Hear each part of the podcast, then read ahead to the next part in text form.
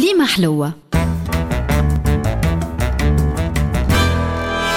مع الطاهر الفازع. إحنا توا في تنبك آه، موسم حصيدة الحبوب اللي باش تكون السنة في حدود آه، ال 14 مليون ونص قنطار. أي آه، بنقص على عام ناول وين كانت ب 16 مليون قنطار. واليوم باش نحكيو على حصيدة بكري كيفاش كانت تصير. نهار الحصيدة يجيو الحصادة ويبداو يحصدوا في السبول بالمنجل ويخليوه وراهم. ويجي من بعدهم شكون يلمها ويكدسها في النادر ولا في المندرة. وكي تتحصد الطبة تصير عملية الدراس بالجاروشة هو عبارة على لوحة ثقيلة فيها حجيرات مذبين يجرها فرس ولا بغل حتى يخلص الشعير من التبن. ومن بعد يدخلوا في عملية التذرية والمذرات هي عصا طويلة من العود في راسها ثلاثة صوابع فورش يهز بها التبن مقابل الريح. يطير التبن بعيد ويقعد الشعير في بقعته. من بعد تتصفى الحبوب ويبداو في عملية الكيل. وفي المكاييل عندنا القلبة اللي تهز خمسة إترات وثم شكون يسميها الربوعي والقلبة عندهم بأربعة ربوعيات. وثم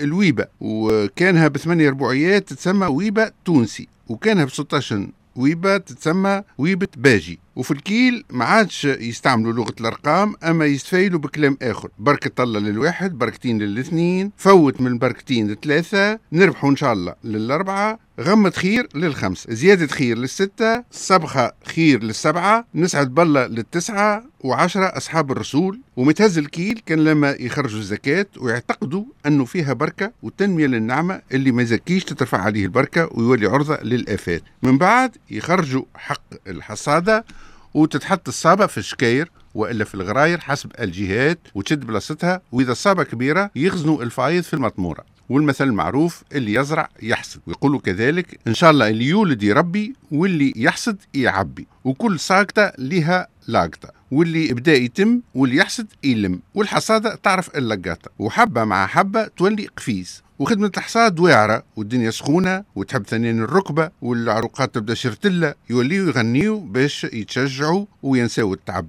ومن أغاني الحصاد نذكروا يا نبي يا عبد الله بدينا والشدة فالله يلا يا ستار نجينا من سهد النار تحضر بركة على بركة بركة من حج وزكى ومن زار الكعبة ومكة. ومن أغاني الدرس نذكروا إذا درست ادرس على البقاري رجليه في الطرحة فرك ومذاري. ومن أغاني التصفية على ذراعك علي وعن بي صلي. على ذراعك واشرح واذكر محمد تربح. يا رب تأتي بالعون بالبركة وريح الكون. يا رب تأتي بالريح قبلي وموالم ومليح. ومن أغاني الكيل نكيل كيل على كيل من المغرب لطلوع سهيل. والسهيل هي اسم نجمة تظهر في أول الليل حتى نكيل بالتمام محمد عليه السلام. بعد الشعير وكي يمنع الفلاح من ريح السد والحمري وربي يوصل بالسالم يجي الطرح اللي بيه الحاجة القمحات. زمانها ذراعك يا علاف والعبارة هذه يلزم باش نفسروها. من ضمن الآلات الفلاحية اللي وقع تصنيعهم ال moissonneuse batteuse وقبلها كانت ال batteuse وحدها. جات مع الاستعمار يجرها ويخدمها تراكتور. كي توصل للهنشير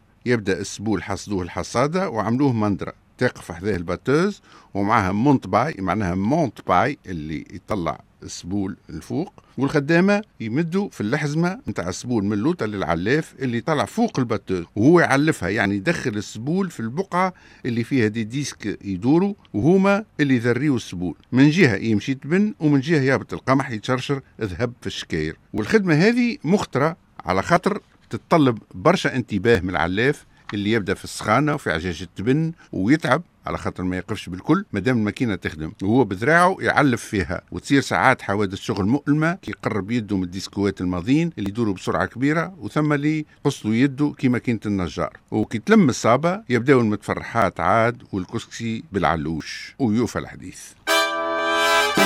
كليمة حلوة. مع الطاهر الفازع.